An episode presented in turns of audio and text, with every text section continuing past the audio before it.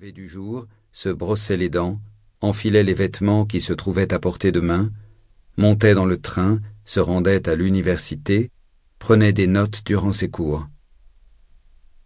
À la manière d'un homme qui se cramponne à un lampadaire quand souffle un vent violent, ses mouvements étaient seulement assujettis à son emploi du temps immédiat.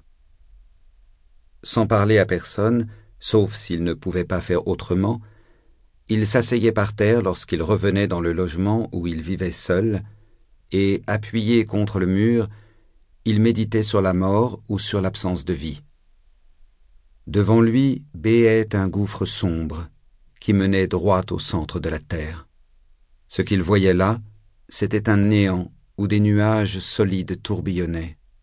Ce qu'il entendait, c'était un silence abyssal qui faisait pression sur ses tympans. Lorsqu'il ne pensait pas à la mort, il ne pensait à rien du tout. Ne penser à rien, ce n'est pas tellement difficile.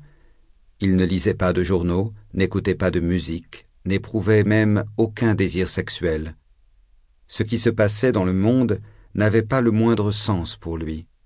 Quand il était fatigué de se terrer chez lui, il sortait et se promenait sans but dans le voisinage.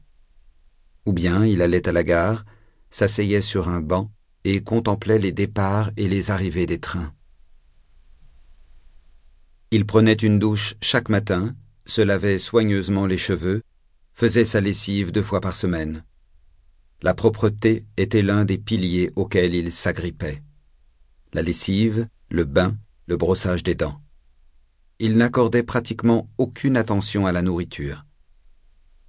Il déjeunait à midi au restaurant de l'université mais ensuite, il ne faisait pas de véritable repas. Lorsqu'il avait faim, il allait dans un supermarché des environs et grignotait les pommes et les légumes qu'il s'était achetés. Ou encore il mangeait du pain, tout simplement, ou bien il buvait du lait directement au en carton. Quand venait le moment où il devait dormir, il avalait un seul petit verre de whisky comme si c'était un médicament. Par chance, il tenait mal l'alcool et cette petite quantité de whisky suffisait à le transporter dans le monde du sommeil. Il ne faisait pas le moindre rêve, ou si rêve il y avait, ceux-ci flottaient puis glissaient et basculaient dans le royaume du néant sans laisser la moindre trace sur les versants de sa conscience. Il était tout à fait clair qu'un facteur déclenchant avait attiré Tsukuru Tazaki vers la mort avec une puissance sans pareille.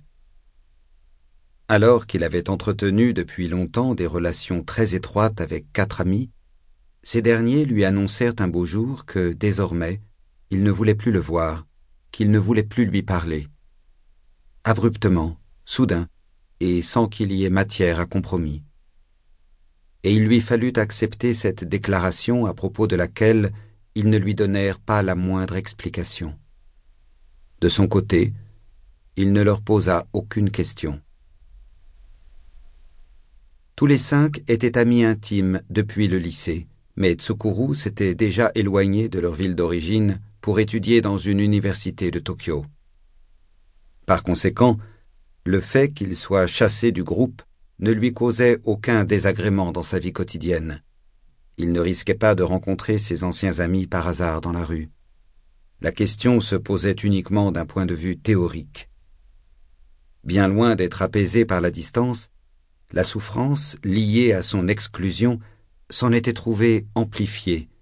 C'était devenu un tourment qui l'assaillait.